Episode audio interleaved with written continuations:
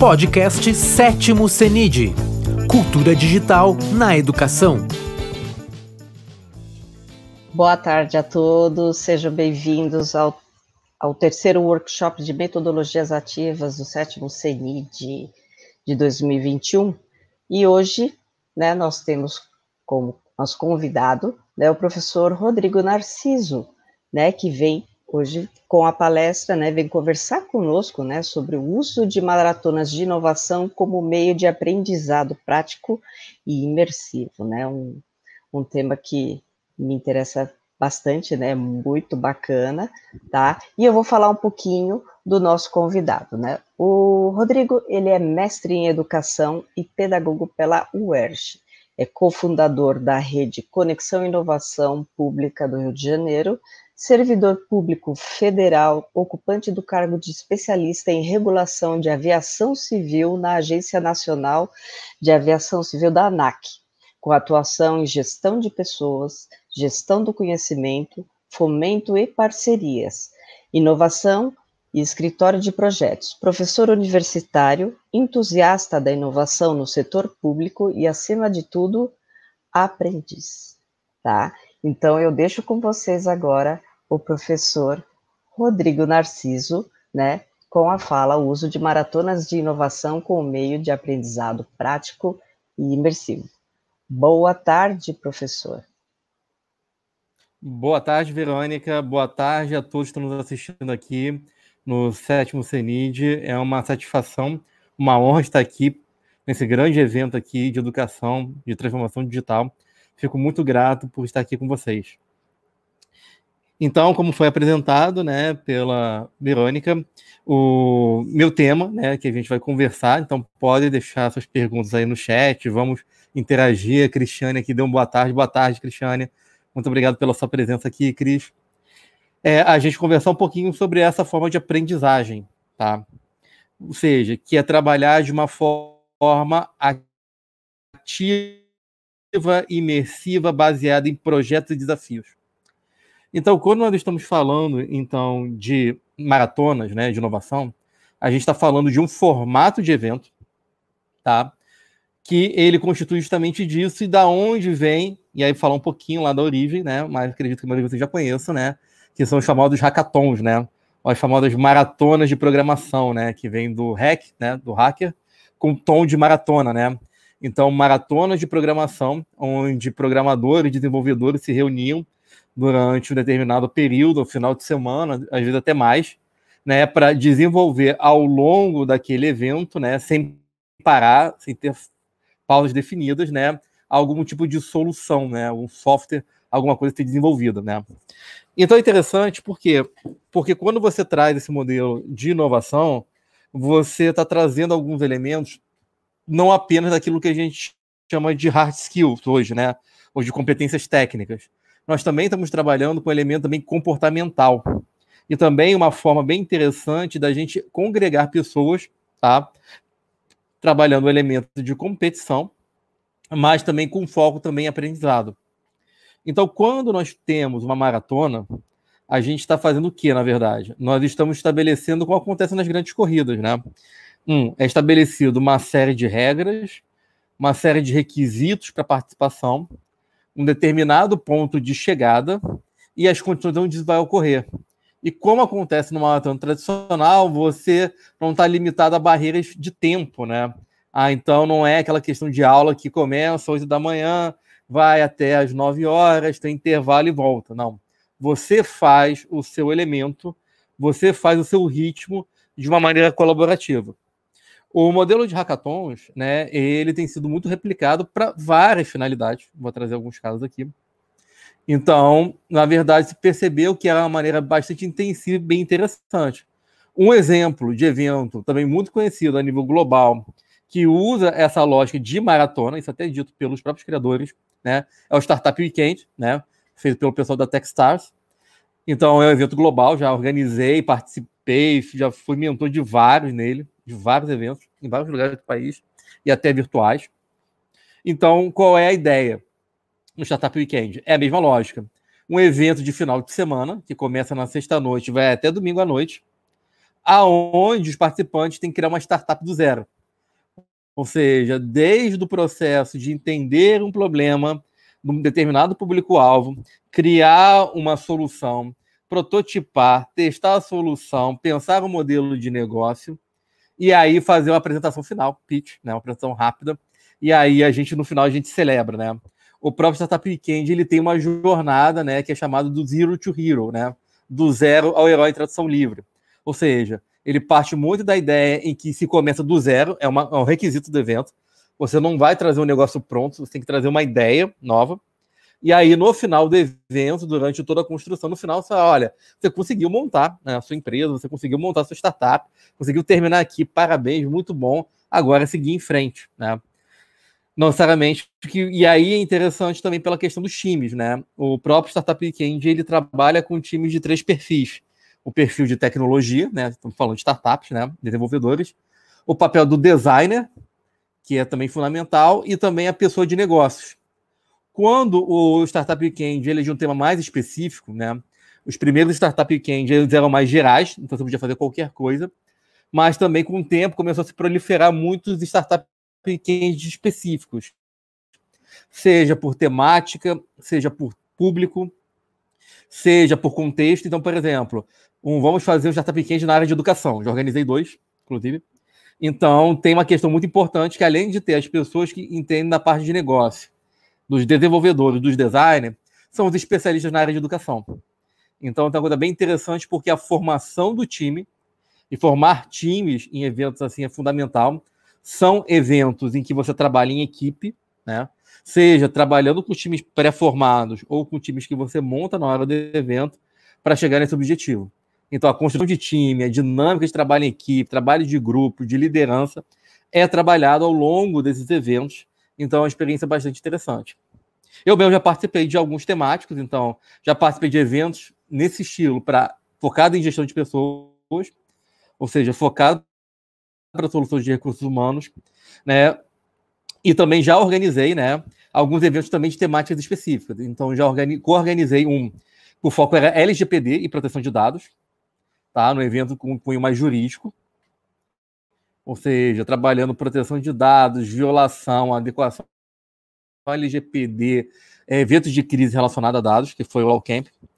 Um, Verônica participou, né? Então, eu vai lembrar do Ilabiton, que também participei da organização, que foi um evento também para a criação de laboratórios de inovação do setor público, que foi agora, início de janeiro.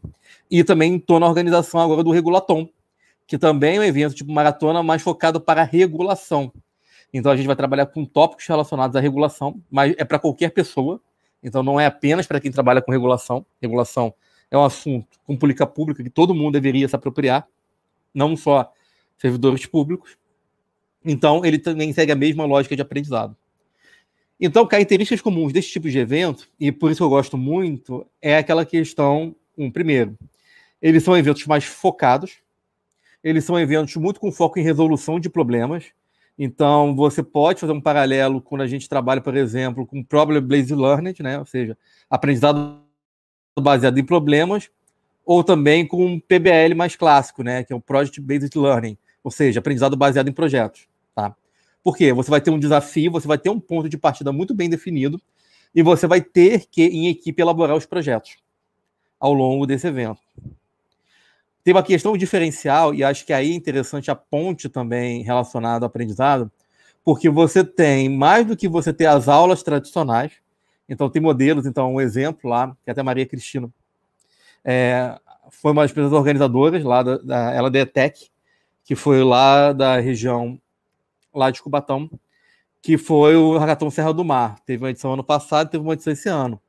Então, ele, esses hackathons eles eram muito focados o público-alvo era os alunos das escolas técnicas de São Paulo, da região, né, das ETECs. Então, ele tinha um foco muito grande como realmente ser um evento de aprendizagem. Então, a própria configuração das palestras era muito mais, mais detalhado, tinha um foco um pouco mais educacional em termos de aula, mas ele era um evento simplesmente prático. E aí tem uma questão muito interessante quando você faz um paralelo entre a mera instrução e a mentoria. Porque no modelo mais tradicional de ensino-aprendizagem, você vai ter né, o professor, você vai ter as interações no espaço delimitado de tempo e espaço, aonde vai ser dado o ponto de aula. Em eventos assim de imersão, a lógica é diferente. O foco é prático. As pessoas precisam se apropriar. Então, até a relação, ela deixa de ser uma relação professor-aluno e passa, em muitos casos desses eventos, né, o foco é relação mentorado e mentor. Então é bem interessante porque não deixa de ser um aprendizado, mas a lógica de interação ela muda. Então, uma questão muito também, já passei de mentoria, preparei muitos mentores para esses eventos também. Então tem muito foco do seguinte: aqui a gente não está preocupado em preparar para a prova, ou dar um conteúdo, ou simplesmente ensinar. O foco da mentoria ela é um foco muito mais provocativo. Então, na verdade, é estimular a discussão, os questionamentos, a levantar pontos e não simplesmente você querer modelar as pessoas do jeito que você pensa. Ah, não. Olha, eu estou aqui, cheguei aqui nesse grupo aqui, eu vou ensinar essa ferramenta, essa forma de fazer. Vocês vão fazer exatamente igual eu estou mandando, tá? Vocês têm que fazer exatamente igual. Não, mentor, a lógica da mentoria é diferente. Um, o que, que vocês estão querendo discutir? Me conta, me fala. Ah, legal. É, Para isso, o que, que vocês já pegaram de dados, de informação?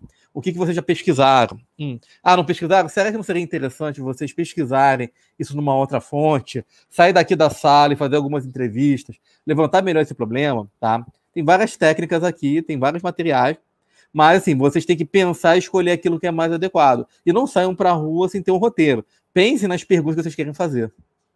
Então, a própria relação, ela muda, mas não deixa de ser uma relação de pessoas que têm um perfil de com maior experiência, né? Que estão compartilhando, pessoas que estão explorando aquele ambiente pela primeira vez. Mas sem aquela questão do direcionamento, sem aquela questão do ensino mais direcionado, algo mais de preceptor, mas sim, na verdade, um papel muito mais instigante. E até um papel relacionado a essa questão de, um, dar autonomia, que é sempre uma questão muito interessante, né? Como é que a gente dá autonomia para as pessoas que estão participando, que estão construindo, tá? E a autonomia é dar liberdade de pensar, de discordar. Ah, mas a pessoa está indo pelo caminho errado. Tá tudo bem. Deixa ela pelo caminho que ela acredita, porque a gente sabe que ao longo do processo ela vai refletir sobre várias coisas do que ela está fazendo e sempre que ela tiver necessidade, ela vai ter um apoio para que a gente repense as coisas. Então, ou seja, é uma maneira bem diferente do que a gente trabalha numa relação, digamos, de sala de aula. Ou seja, muito focado mais numa questão mais dialética e também esses eventos são bem interessantes porque você consegue dispor né, de várias pessoas. Então, hoje, por exemplo, eu, eu, essa hora eu quero pedir ajuda do Rodrigo. Aí depois eu quero pedir para a Verônica, pra, eu quero a mentoria da Verônica. Aí eu quero do Reinan. Então, também essa troca mais rápida né, esse aprendizado mais rápido, em sessões mais rápidas, ela também tem uma dinâmica diferente e é uma questão bem interessante quando a gente trabalha. Então, quando a gente está fazendo esse essa, esse processo de maratonas, a gente, na verdade, a gente está dando autonomia, a gente dá conteúdo, né, por palestra, material adicional, mas a gente deixa o processo de aprender, de fazer uso que está aprendendo com os participantes.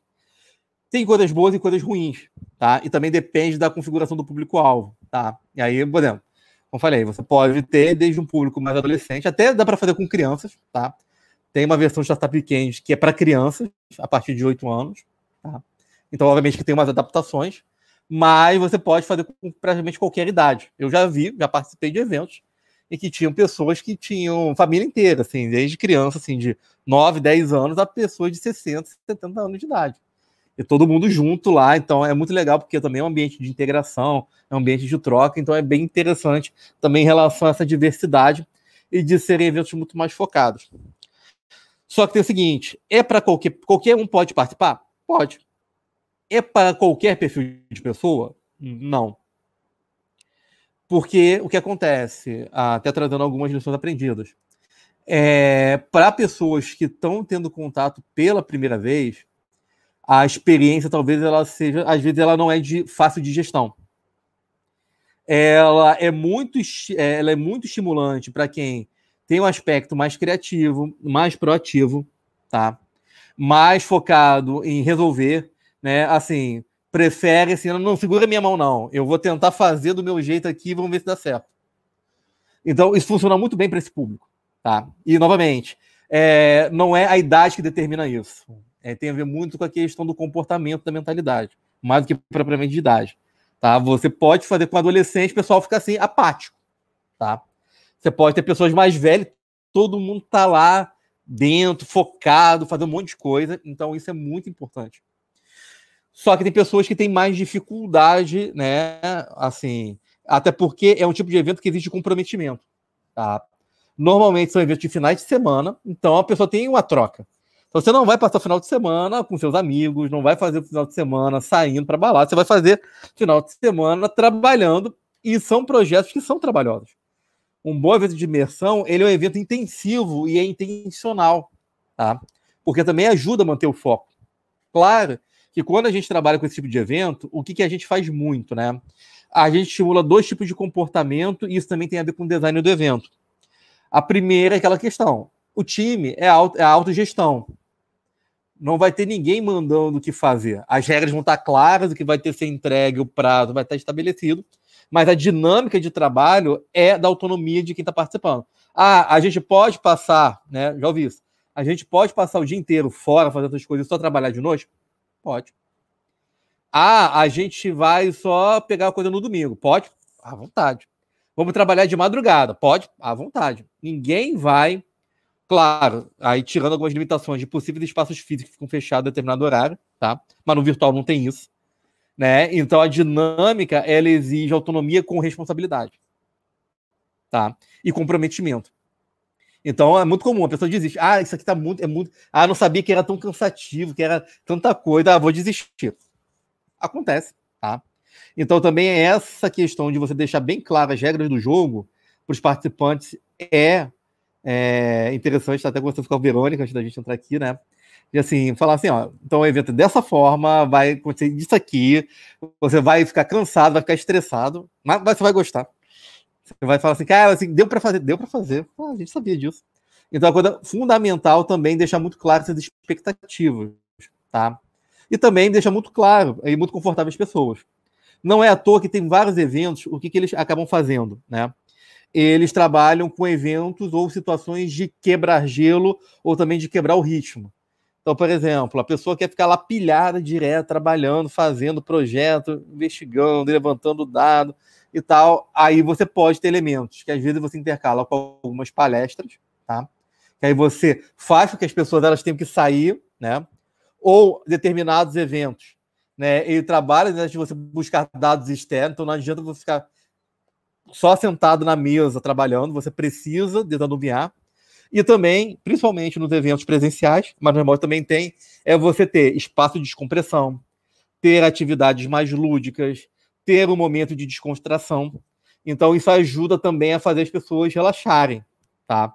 Porque tem de ser eventos bastante estressantes. Então, para quem está criando evento desse tipo, ele precisa também, assim, também deixar espaços ou deixar momentos, né, onde as pessoas também podem, assim, se liberar também, assim, ah, vou descansar, pode descansar à vontade, tal.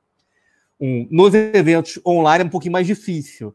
Nos eventos presenciais você consegue trazer comida, que aí você tem, né, pausa para almoço, você consegue trazer alguma atividade, fazer alguma brincadeira.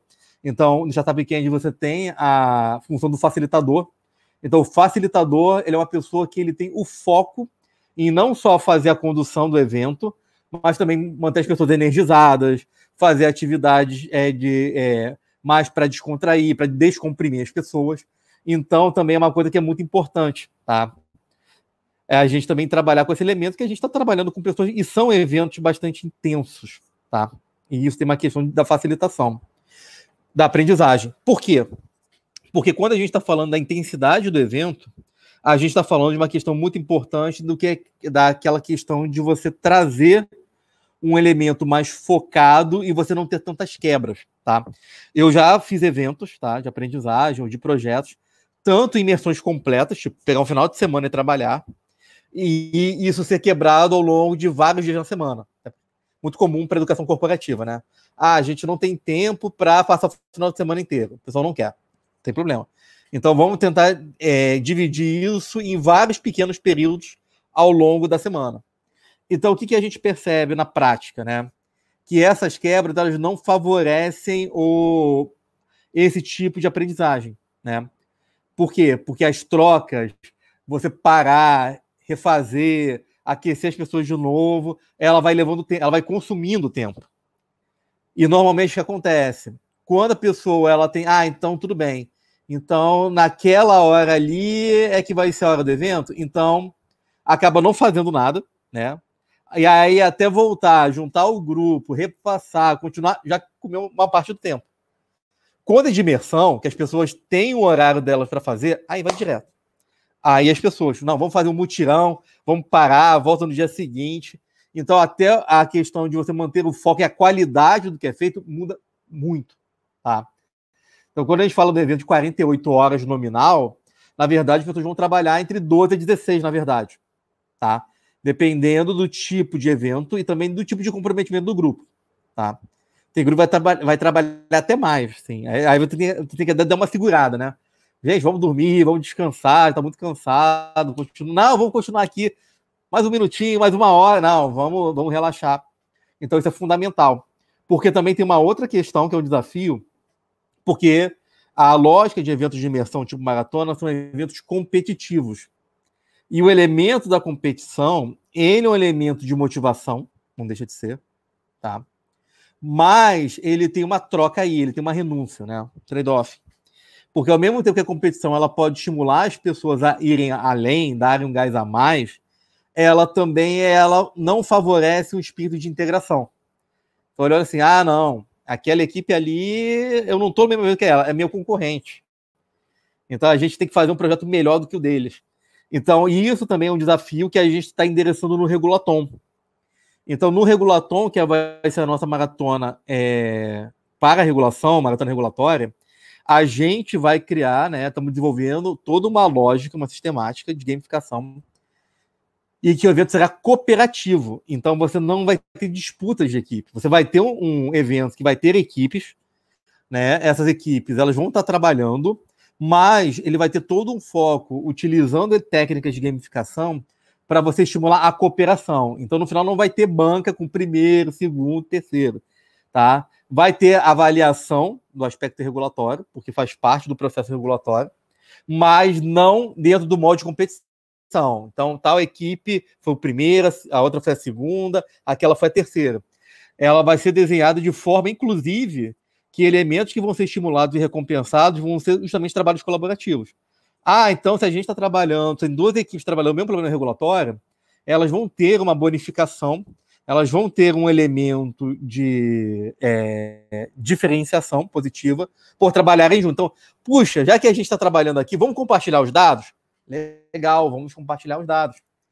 Ah, depois cada um vai seguir nas suas opções regulatórias. Legal. Mas aqui a gente vai trabalhar junto. Pode fazer isso? Não vai só ser possível, como vai ser um comportamento a ser estimulado. Dessa forma, a gente também quer fazer uma mudança da quebra do molde, que você todos os eventos de maratona são assim, que é ter assim algum tipo de competição, né? Ter alguma coisa do tipo, né? Não, alguém vai ser, alguém vai ganhar o troféu e alguém vai ficar de fora. Não. Aqui a gente vai trabalhar de uma maneira totalmente diferente. A gente vai focar na, na cooperação, a gente vai focar em subdesafios cooperativos, né? E aí até a premiação ela vai, ela vai ser relacionada a isso, né? Então, assim, até aproveitando falando, até a gente ainda não falou isso, vai até a primeira vez a gente vai dar, falar aqui no, aqui no CENID, né? A ideia, por exemplo, é que você vai ter prêmios, vai ter prêmios, mas não vai ser para o primeiro, segundo, terceiro. Todo mundo vai poder, né? A gente está criando um sistema de economia dentro do jogo e que as pessoas vão ganhando essa, esse dinheiro a partir das ações que vão fazendo durante o evento, principalmente ações cooperativas. E aí sim eles vão poder comprar os prêmios que vão estar disponíveis. Então, ele tem justamente esse elemento para não é, sair da lógica que é padrão nesse tipo de evento, né? De aprendizagem que é competitivo e a gente estimular um comportamento cooperativo que é fundamental para a inovação e também para a regulação. Então tem uma questão muito interessante, porque a questão da maneira como você desenha e seus objetivos tem que ser muito bem claros, tá? Porque isso tem muito a ver com aquilo que a gente vai trabalhando, tá? Então, vou dar outro exemplo. Aí vou também já começar também trazendo exemplos mais práticos que eu já participei. Então, um dos eventos que organizei, que organizei foi o Law Camp. Então, o Law Camp ele foi um evento, né? Ele tinha uma série de palestras ao longo da semana. E no final de semana, ele era um evento de imersão de aprendizagem sobre LGPD. Então, que é um tema muito hoje muito falado, né? Até com recentemente veio a Lei Geral de Proteção de Dados, é um assunto, um dos assuntos mais quentes hoje, em que trabalha na área de direito, economia, é, direito, na parte tecno, de tecnologia, na parte de startups, na parte relacionada a isso. Então, é um tema muito importante. E aí foi uma coisa bem interessante. Por quê? Porque no caso do Lawcamp, a gente não está trabalhando com tecnologia. A gente está trabalhando com proteção de dados. Então, tinha uma questão bem interessante que a gente mesclou um pouco de storytelling, né, de contar histórias, com o modelo de, de ensino por imersão. Então, já foi duas edições, também a gente usou muita gamificação para também melhorar e ajudar no engajamento, principalmente no segundo evento. E aí é uma coisa bem interessante, por exemplo, no Low Camp, como é que funciona? Né? Os participantes eles se juntam em equipes, né? formam equipes. E aí eles têm, no final de semana, o desafio de criar um projeto né, de adequação e implementação da LGPD numa empresa. No início do evento, as equipes elas recebem né, qual é o desafio. Então, uma empresa que tem algumas preocupações sobre dados, e aí cada equipe ela tem que montar um projeto de adequação com cinco elementos, né? Então, ele tem a ver com um, o mapeamento de dados, né, que é o elemento fundamental, que a gente chama de data mapping, o gerenciamento, de, o gerenciamento dos riscos, né, a parte de governança, a própria política de privacidade e proteção, e a parte de capacitação e treinamento, tá, relacionado a dados. Então, o projeto ela tem essas cinco vertentes. Só que no segundo evento, o que, que a gente fez também para dar uma temperada? Então, a mesma coisa. A pessoa faz evento, inscreve, tem que montar o projeto. Tem mentoria para ajudar. Só que aí tem dois diferenciais. Tá? O primeiro diferencial que veio desde o primeiro evento foi que a gente tinha um dos organizadores fazendo o papel de CEO da empresa. Tá? Então, ou seja, ah, mas o caso inicial tem muito pouco dado da empresa. É assim mesmo. Tá? A vida real, gente. Então, é normal no início ter pouca informação mesmo. Por isso que o CEO ele vai estar disponível em alguns momentos do evento para vocês trocarem uma ideia com ele. Então, a gente tinha lá né, a parte do Pergunte ao CEO, e aí os participantes eles podiam interagir e pedir informações sobre a empresa a essa pessoa, né, que é o José, que era o organizador, que fazia o papel de CEO. E aí tinha uma coisa bem interessante, por quê?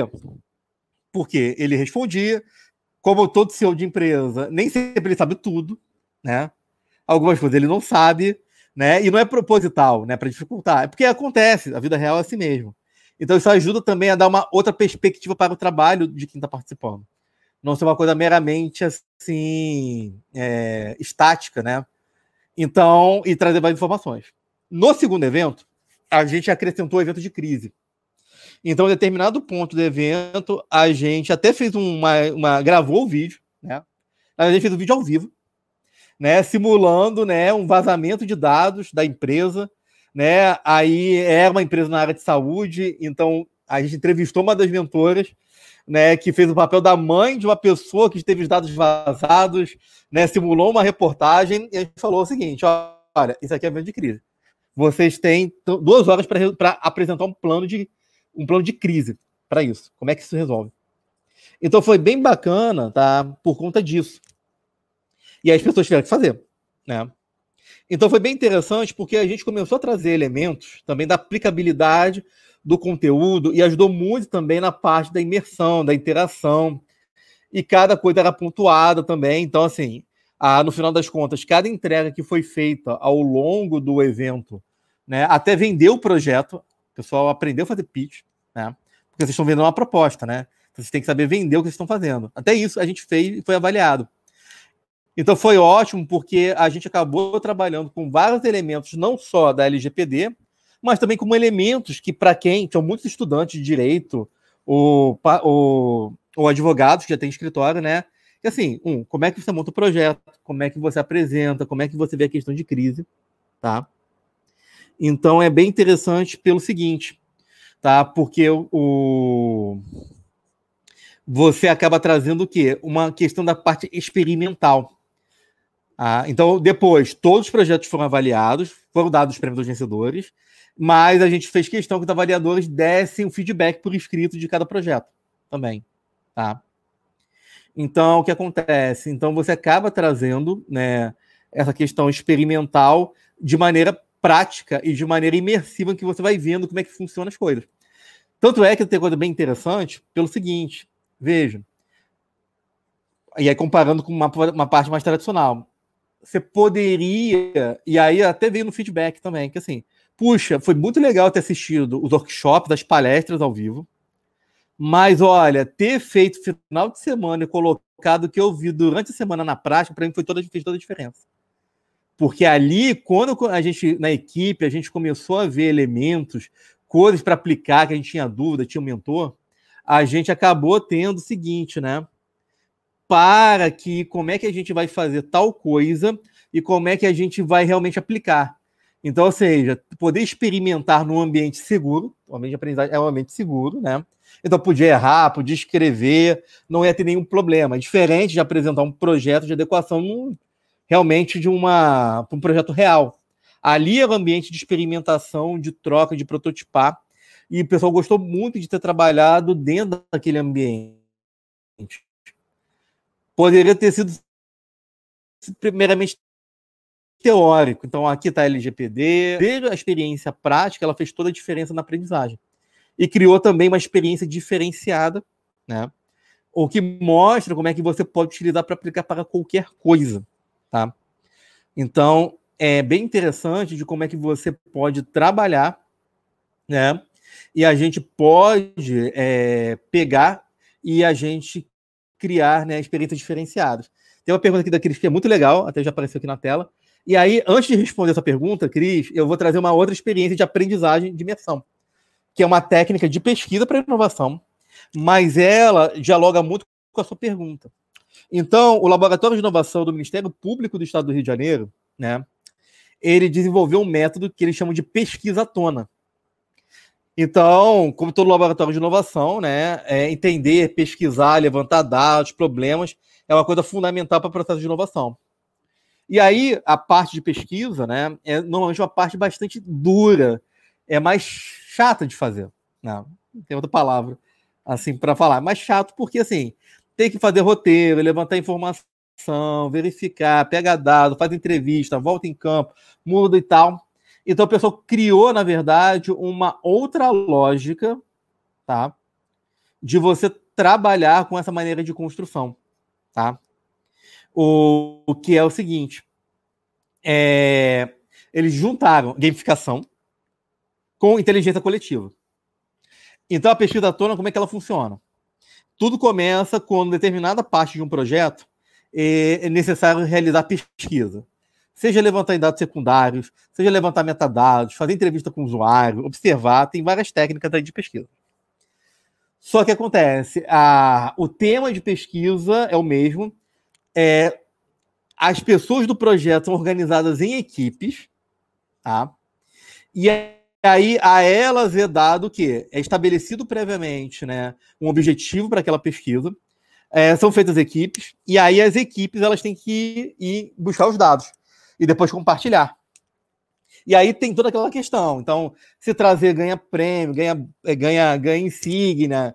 Então ele ganha, tem todo esse elemento meio que até o pessoal fala no, no próprio, né? É meio mistura, tipo gincana, meio, fazer um jogo, mas que o foco dele não está na competição é, na verdade, fazer com que as pessoas tragam elementos para compartilhar numa pesquisa para um projeto de inovação. Tá? Então é bem bacana a pesquisa tona, porque ela mostra que você pode utilizar a lógica de imersão, a lógica de você trabalhar em equipe, a lógica de você criar um, um, a parte que você não tem um professor direto, mas você tem um acompanhamento, sim, em termos de mentoria, em termos de orientação, e a partir do objetivo e trazer essa imersão para um, um exemplo mais colaborativo. Então, quando a gente está pensando em fazer experiências para o ensino fundamental, por exemplo, então o que acontece? Você vai trabalhar na mesma lógica, tá? Ou seja, então eu posso pegar né, alunos do ensino fundamental, tá? Sem problema nenhum, para você trabalhar justamente esse aspecto exploratório, tá? E a gente pode trabalhar para qualquer coisa. Então, um exemplo muito comum é você pegar, por exemplo, fazer umas maratonas de pesquisa, né? Então, vamos trabalhar com algum tópico, por exemplo, na parte relacionada à geografia, né? Uma parte relacionada que você tem de olhar, né, as unidades de federação, por exemplo. Então você pode trabalhar de uma maneira, por que a gente não faz uma pesquisa, seja em sala de aula ou seja virtual? Então, se for em sala de aula, ótimo, todo mundo vai poder ir na biblioteca, vai ter livro, vai ter revista. Então, vai ter que buscar essas informações e vai ter que trazer informações, por exemplo, sobre o estado aonde vive, por exemplo, ou sobre o bairro aonde vive, né? Quando a gente trabalha se transversal nos problemas de uma determinada comunidade ou território, né? Então, o que, que não está funcionando? Que, quais são as inquietações, turma? Vamos trazer? Então, pode fazer, pode trazer, pode trazer depoimento, pode fazer desenho. E você pode trabalhar a mesma lógica. A gente cria um ambiente intensivo, tá? Você estimula as pessoas a procurarem conhecimento, fazerem uso deles. E aí você tem o trabalho de você, na verdade, ajudar na orientação, na curada. Não sei o que fazer, como pesquisar.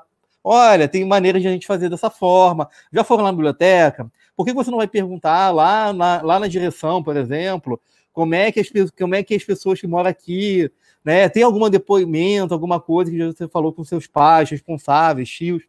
Então você pode fazer essa mesma lógica, adaptando, mesmo para crianças pequenas. E dentro de contexto que você queira trabalhar em sala de aula. Você não precisa nem fazer um evento no final de semana. Mas você pode até fazer. É, então, até mesmo, por exemplo, uma outra coisa que você tem, às vezes, assim, você conhece a escola onde você vive, que você estuda? Você já explorou o prédio escolar, né? O, o ambiente? Não?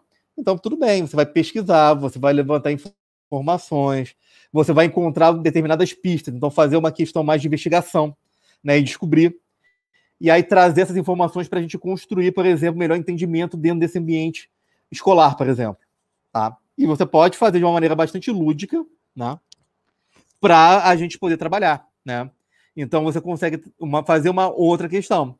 Tem uma outra variante da pesquisa tona, por exemplo, é, que é feita lá pelo pessoal da, da Wikipédia, né? Pessoal da Wiki Educação Brasil, que é um grupo que ajuda né, apoio à Wikipédia, que eles chamam de Wikton. Como é que funciona o Wikton, né? já foi bem bacana. Teve um que até a gente até apoiou, que era sobre mulheres. Então, o que acontecia, né? É... Tinha uma questão que fala o seguinte, cara, tem muito pouco verbete, e pouco verbete bom na Wikipédia, considerando né, o total de artigos, né, sobre mulheres, seja cientistas, pesquisadoras, inovadoras. Então, na verdade, o que acontece? Então, mas tem, tem muitas mulheres notáveis, né? Mas tem poucos artigos sobre elas. Então foi bem interessante, que foi até no, no bojo, né, do, do, da, do mês de março, né? Então o pessoal fez o evento, a gente uh, hospedou, né, a agência, em que, qual era a ideia? Um, vamos fazer uma maratona de melhoria desses verbetes. Então, se reuniu as pessoas, as pessoas eram colocadas em equipes, e durante o evento, o que, que tinha que ser feito? Né? Um, era explicado primeiramente qual era o objetivo, o que estava se procurando, então era um melhor ou se melhorava verbete de mulheres notáveis é, que estavam com algum problema já identificadas no Wikipedia, então problema de fonte, era apenas um esboço, não tinha grandes informações, ou trazer mulheres notáveis que nunca tiveram verbete na Wikipedia, na Wikipedia em português. Então tinha essas duas vertentes. E aí se dava né, as diretrizes né, do que era, o, como fazer um bom artigo, como fazer um bom verbete. E aí era feito o quê? Uma maratona de pesquisa. Então as pessoas tinham que buscar informação, tinham que levantar na internet, ver fonte, escrever o verbete conforme as boas práticas e colocar na Wikipédia. Então eram eventos bem interessantes e que também dialoga muito com esses eventos de pesquisa, que faz com que você faça o seguinte, né? Você vai criando um conhecimento wikificado, né? Então, o wikificado é justamente esse conhecimento feito de inteligência coletiva a múltiplas mãos em tempo real, né? Para criar um conhecimento mais sólido e compartilhar ele em tempo real, né? Então, também é um exemplo de como é que você pode pegar as lógicas, ou seja, não, não era evento que assim durava quatro horas, então não era evento de uma semana, final de semana, mas a lógica ela se mantém, um objetivo definido, né? Uma entrega definida para você fazer o caminho do projeto, ou seja, aprendizado baseado no projeto né, um trabalho de orientação barra mentoria para os participantes, para que eles possam seguir nos melhores caminhos, nas melhores práticas. E um, perdão, e um trabalho intensivo colaborativo em termos de equipe, que são as características básicas. E, um, e o momento do tempo do evento é o momento em que ele é exclusivamente dedicado ao evento, tá? Justamente para você manter as pessoas focadas no aprendizado. Então, isso é bem bacana, tá? Então, é uma ferramenta, né? Uma forma poderosa. Então, como falei, a gente já passei de vários, estou organizando. A gente vai ter esse desafio em julho, que é trabalhar com um assunto que é muito importante, mas é um assunto que ao mesmo tempo é pouco conhecido, infelizmente, mas é um assunto que afeta todo mundo, que é esse ensino para regulação. E a gente está preparando alguma coisa nesse sentido, que a gente entende que a melhor maneira da gente ensinar e mostrar o poder da regulação é justamente a gente trabalhar esses elementos práticos, trabalhar esses elementos de uma maneira intencional, de uma maneira que faça sentido e que as pessoas se sintam num ambiente seguro para aprender, para praticar. Então, isso é fundamental. Aqui nem a sala de aula. Então, tudo que acontece na sala de aula fica na sala de aula. Então, a mesma coisa. Ter um, ter um ambiente que você tem confortável de poder compartilhar, trocar suas dores, preocupações, fazer, refazer também. Ah, não vai dar certo e você conseguir. E aí eu termino a minha fala, é, geral, mas aí podem deixar as perguntas aí, que é o seguinte. Eu tenho um caso que eu gosto muito, tá? Porque é assim, um caso muito legal. Quando eu organizei o Startup Weekend de Educação em Brasília, em 2019, é, a, uma da, um, a gente recebeu durante as inscrições, a gente, eu recebi um e-mail, né? É o seguinte, ah, então, é o seguinte, eu queria saber mais, que evento é esse, como é que vai ser porque assim, a minha filha tem 16 anos, ela quer participar, mas eu fico muito preocupado, não sei como é que vai ser, quem é que vai estar tá lá, se vai ser seguro ou não, né? Normal, tranquilo. Aí eu falei, não, pode ficar tranquilo, o evento é seguro, vai ser feito dentro de uma escola pública, né, que foi uma parceria com a Secretaria de Educação do Distrito Federal, né? É, vai ter assim, vai ter segurança, é um ambiente onde vai ter pessoas ali o tempo todo, vai ter todo um aparato para que as pessoas se sintam confortáveis, porque a gente quer que até os preceitos de respeito, de tudo isso está garantido. Mas, se a senhora quiser, né, a senhora pode vir com a sua filha para ver o evento. Ver o início, vai começar sexta-feira à noite. Então, vem, até dia, vem, vem com a sua filha, vê o que, que você acha, pode ficar tranquilo, né? Não tem problema. Tá? Não precisa se inscrever no evento, não. Tá? A filha se inscreveu, ela não se inscreveu e veio. Aí acompanhou, né, toda a parte inicial, que era apresentação, era parte do como é que era evento, de montar as equipes, né? E, né, e a garota, né, a menina, ela ficou super empolgada, né? E a mãe, tranquilo. Aí depois ela foi, né, e falou o seguinte, aí no sábado a filha voltou, continuou participando do evento, foi tranquilo. Aí falou que tinha deixado, né, falou, ah, eu vi que é interessante, é um evento sério, bacana e vou deixar minha filha participar. Ok. Então participou no sábado, participou no domingo. E aí foi uma coisa muito legal no domingo. Por quê? Porque no domingo foi feitas as apresentações, foi feito, estava na parte do julgamento, né? Então o pessoal, a comissão de jogadores estava decidindo. E aí o pessoal estava lá trabalhando, né, com essa questão de, como é que foi o evento e tal. E aí essa participante, ela veio com os dois pais, veio com o pai e com a mãe. O pai não tinha vindo na sexta-feira, veio no domingo. E aí, é, os pais que estavam contando, né? Aí contaram que, assim, a gente veio, né? É, muito preocupado, nunca a gente fala desse tipo de evento, a gente preocupou muito com a nossa filha, é, sabe que é um, um, é um ambiente que a gente não sabe, não conhece as pessoas, mas a gente viu que, assim, ela queria muito participar, falou assim, a gente falou que não ia, ficou muito triste, então a gente veio, vim ver como evento, achei que as pessoas que estavam aqui é, eram responsáveis, quem estava participando, e as outras pessoas. E aí, é, minha filha, quando voltou, né, toda empolgada, falando, né? Então, assim, foi muito legal que todo mundo chorou no evento. Naquela hora. Por quê? Porque, assim, é, porque a experiência daquele evento de imersão, daquele aprendizado, ele não mudou só a, aquela menina que participou. Ela mudou a família toda. Eu, particularmente, eu adoro esses eventos, porque, assim, a experiência de você sair do zero, de você, assim, às vezes até ficar perdido, assustado.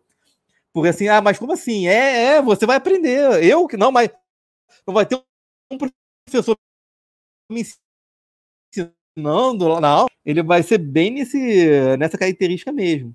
E aí a pessoa, com todas as dores, preocupações, dúvidas, briga de grupo, aquela coisa não vai dar tempo, não vou conseguir, nunca fiz isso, e chegar no final e falar o seguinte, cara, eu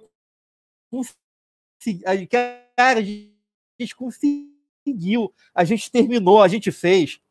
A sensação de a própria pessoa, quando ela entende que aquilo foi um aprendizado que ela vivenciou, não só na teoria, mas na prática e com, própria, com as suas próprias mãos, cabeça e coração, é um sentimento de realização que poucas vezes você consegue fazer.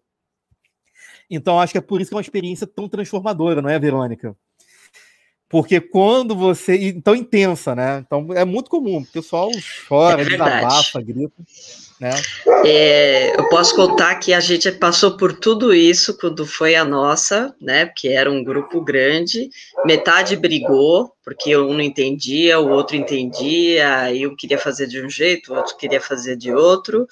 A gente realmente passou por isso, né? Foi igualzinho, só não teve o pai e a mãe na história, mas foi o grupo inteiro, né? Um tentando entender de um jeito, o outro tentando entender do outro.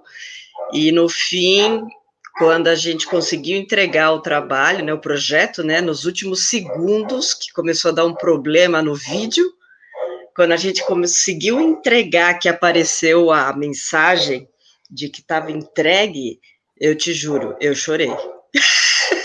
eu chorei.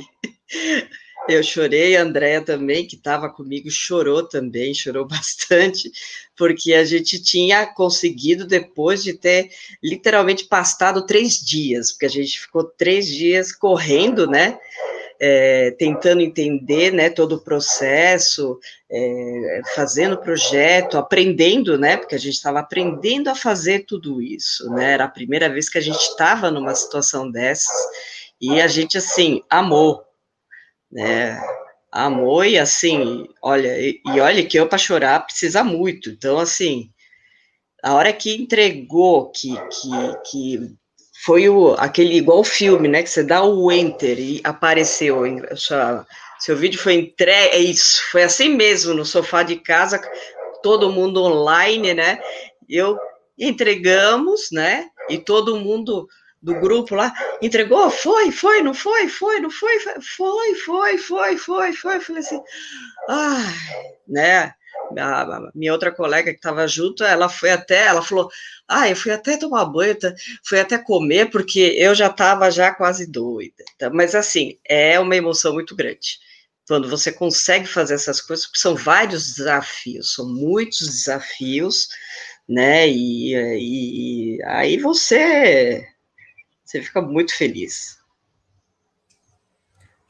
Sim, é exatamente isso, né? O...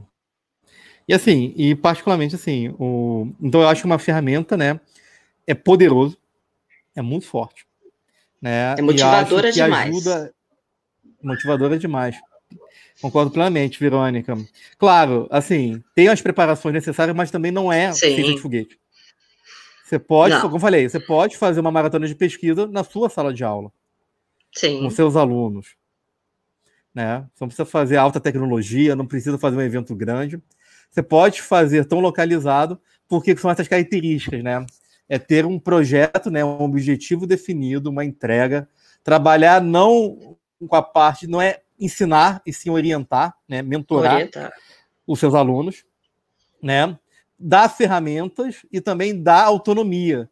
Né? E acho que é legal esse desequilíbrio da autonomia com a responsabilidade, né? Mas como assim? Não vai ninguém e tal. É, você vai definir o seu tempo. Você tem até entregar até aquela hora. Se você quer brincar e só fazer cinco minutos, tá tudo bem. Mas se você quiser Não. fazer antes, você mais tranquilo, tá tudo bem, tá tudo bem também. É uma questão da, da responsabilidade e de mostrar claramente quais são os resultados de determinadas atitudes, né? Assim, de trabalhar sozinho, de não querer interagir, de querer é, deixar tudo para o final ou não. Então, acho que também é legal também com essa questão comportamental. Por isso que eventos de aprendizagem do tipo de imersão, maratona, elas não são ainda aqueles que se vendem muito na questão técnica, né? Vamos criar um software, vamos criar um aplicativo. Mas você nunca sai do evento desse só com aplicativo, só com software só com game.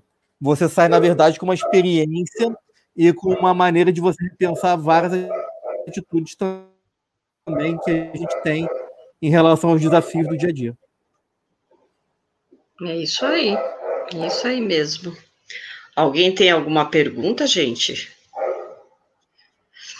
Né, a Cris que está toda toda animada, né, com as fortes emoções, a maratona a é de, de, pesquisa das crianças é, também me, me interessaram bastante, né, são bem assim é, a atenção, né? E as crianças, elas realmente elas precisam mesmo de uma motivação, né? De desafios, passar por desafios, né? Mesmo agora nesse processo doido que a gente está passando entre o remoto e o, presencial, né? Que uma hora a gente está remoto, uma hora a gente está presencial, provavelmente a gente volte para o remoto, né? Então, assim, coisas que eles consigam trabalhar colaborativamente, né? Mesmo que seja um processo é, de campeonato, né, mas que eles consigam trabalhar colaborativamente, tenham, ter a autonomia, né, de resolver de soluções de problemas, porque a gente precisa de alunos que solucionem problemas, né, que saibam solucionar problemas, né, de passar, de receber a mentoria e não receber as coisas né, todas já mastigadas, né? Não, vamos resolver e ter esse comprometimento, né? E essa responsabilidade de fazer parte desse processo, né? Vamos, vamos começar e vamos até o fim, né? Não largar no meio do caminho. No primeiro desafio, ah, não vou conseguir fazer, eu não quero mais, né? Tirar um pouco né, desse dessa, desse, desse vício deles, né? Então, e fazer, não, vamos agarrar e vamos até até o fim e, e vamos ver como é que fica para ter essa forte emoção no fim, né? Quando você chega e fala, ah, consegui, né? No último segundo uhum. eu consegui entregar, né? Ter essa, essa satisfação sua mesmo, né? Pessoal, a do grupo, de que você, falei, não, cheguei, posso não ganhar, mas eu cheguei uhum. lá né? E é isso que a gente que a gente gosta, né? Você fica até leve depois, né? Você fala, ai, que bom, né? Entregamos, né? E uhum. eu acho isso muito importante. Então, Rodrigo, eu agradeço imensamente a sua participação. Agradeço a participação do chat também da Cris, tá? E assim, o pessoal ainda que está assistindo e está tímido, lógico, tem um mês ainda para degustar de todo o projeto, né, do, de todo o CENID, né, de todo o processo, né, a Cris colocando aqui que é adorando escutar e aprender com o professor Rodrigo Narciso, obrigada, eu também, tá, depois que eu participei do Elabton, eu fiquei super curiosa de como era, né, todo o processo para Pra depois que ele me fez chorar, né, no Ilabdon, no queria saber, porque, assim, a gente tem N ideias, né, e, e assim, é, são ideias ótimas, né, e são estratégias muito boas que a gente pode usar, né, e assim, é, e a gente, acho que tem que usar, né, se, se, se a gente já testou, né, de uma forma ou outra, eu acabei testando, né, e participar de outras, né, e utilizar com os alunos, né, é, adultos, crianças, né, e assim, ver esse engajamento, né, dos alunos nessas novas estratégias. Né, eu acho extremamente Sim. importante para que esse, para que tenha esse comprometimento já mais adulto, para que tenha essa vontade de é, passar por esses desafios, né, não parar lá já logo no primeiro, né, de chegar até o fim, né, de ter a satisfação de chegar até o fim. Tá, gente? Então eu agradeço, professor, muito obrigada. Eu que agradeço, tá? muito obrigado. Eu fico bom, muito feliz. Eu também, Verônica, muito obrigado, muito obrigado, Cris, abração. Gente, agradeço bom, imensamente. Um beijinho e aproveitem o resto do Cenite. Isso aí. Boa tarde. Tem muita coisa boa aí. Tchau, tchau. Tem bastante coisa. Este podcast foi produzido pelo GPID, Grupo de Pesquisa em Cultura Digital da UPF. em parceria com o Núcleo de Música, projeto de ensino do IFRS Campo Sertão. Composição de trilha sonora Felipe Batistella Álvares.